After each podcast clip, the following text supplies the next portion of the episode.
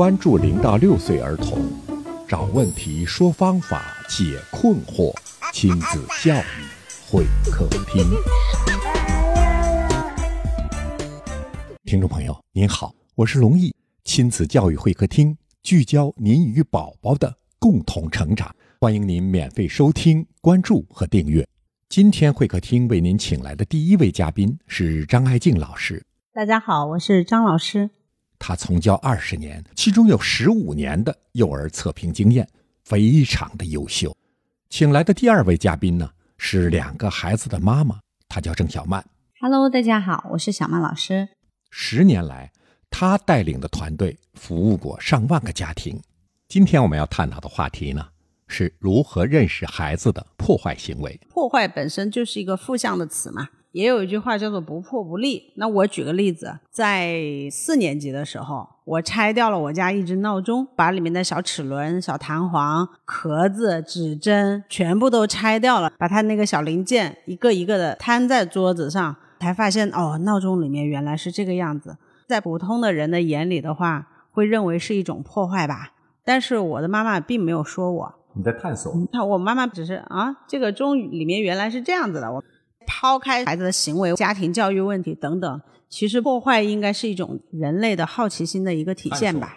它是一种探索，可以破坏的东西其实有很多啦。孩子呢拆分这些东西的时候，第一是得到一种乐趣，第二也是一种探知。对未知事物的一种探知，他是在学习。对，这是一种自我学习，不是你填鸭式的教的。然后我还记得我小时候做了挺多破坏的事情的。我我们家有一本画画书，我很小时候很喜欢画画，连环画，嗯，就把那本书一页一页的拆开，我想去临摹它，但是它钉的太厚了，弯着的嘛，就在大人看来也是一种破坏啊。六年级的时候就喜欢看武侠小说，然后我妈妈就说那个叫闲书，锁起来不让我们看。我们就呢偷偷的拿起子把柜子门给拆了，去偷看那个武侠小说，这个也叫破坏，对不对？但是呢，现在回想起来，我有时候还挺感谢我小时候那些破坏行为的。大人对孩子的破坏，不要带那么多负向的色彩。你们的孩子在成长过程中肯定都有一些破坏行为，有像这种行为的话，首先肯定是要被制止的，就是因为他做了一个破坏当下社交环境的一个动作，就相当于他是属于一个规则里面的破坏者。那么，在一个这个小的一个团体和一个社交环境中，破坏者当然是不受欢迎的。应该事情应该一一分为二的看吧。这个为什么孩子会有这种破坏的冲动？个我觉得跟当下的这个城市教育环境有一定的关系。在我从小生长的环境中，具有丰富的自然元素在里面的。我们的很多的多余的精力、无从发泄的一些呃那些愿望啊，一些爱动手摸这摸那，所有的东西都是在大自然中完成的。大自然不会在意你的那一点小小的破坏，就是你想怎么弄都可以。把土翻出来。那我们这些无处安放的小手和灵魂，其实是被自然接纳了。我们在其中懂得了，除了破坏之外，还有建设。自然中已经学会了破坏和建设，那么我们和其他孩子在一起的时候，我们会融入，变成一个团体，集体去建构。我们给孩子无处安放的小手和多余的精力的环境太少了，导致了他还没有呃像我小时候经历那种先从破坏到建设的这么一个顺序还没建立起来。他只好更多的是和家庭、亲子中心啊、幼儿园呐、这样的环境相处了，所以他把这个学习成长过程就放到团队里面去了。如果你们家有一个总是爱以先破坏为主的这样的孩子啊，我建议是一定要给他充分的资源和材料，先让他破坏个够。因为他是在探索。是的，因为他还没有满足呢，他还没有够呢。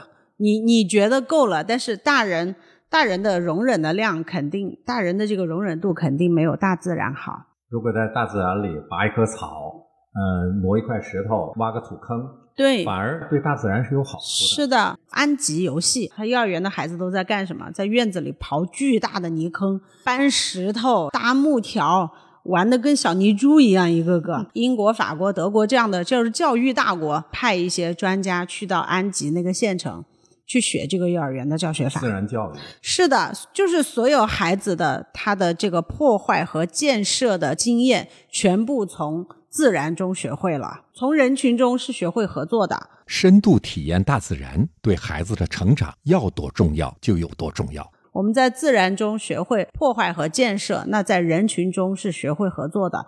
当你的孩子在自然中学不会这些东西，他就会到人群中去学。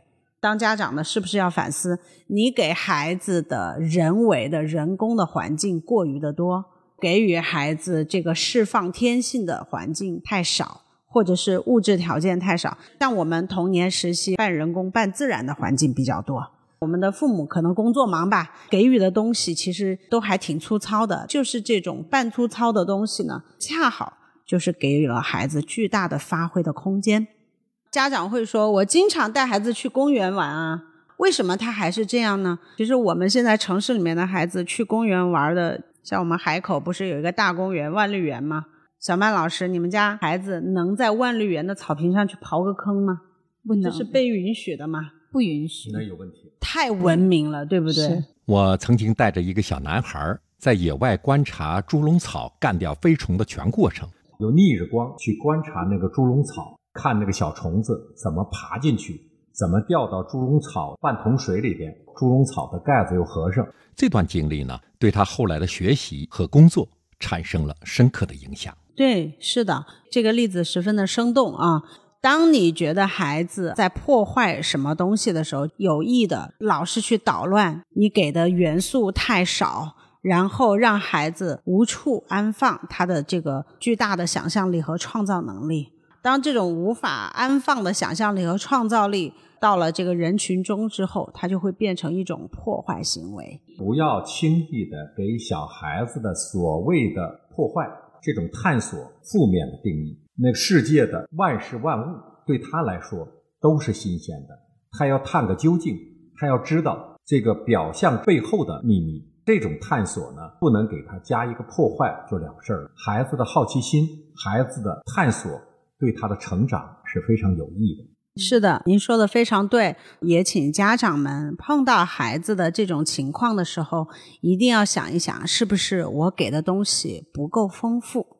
充分的让他探索，先破坏，然后再让他有收获吧。听众朋友，今天的节目就到这里，非常期望您点赞、收藏、参与讨论，使更多的听众受益。多谢您的收听，我们下期节目再见。好的，再见。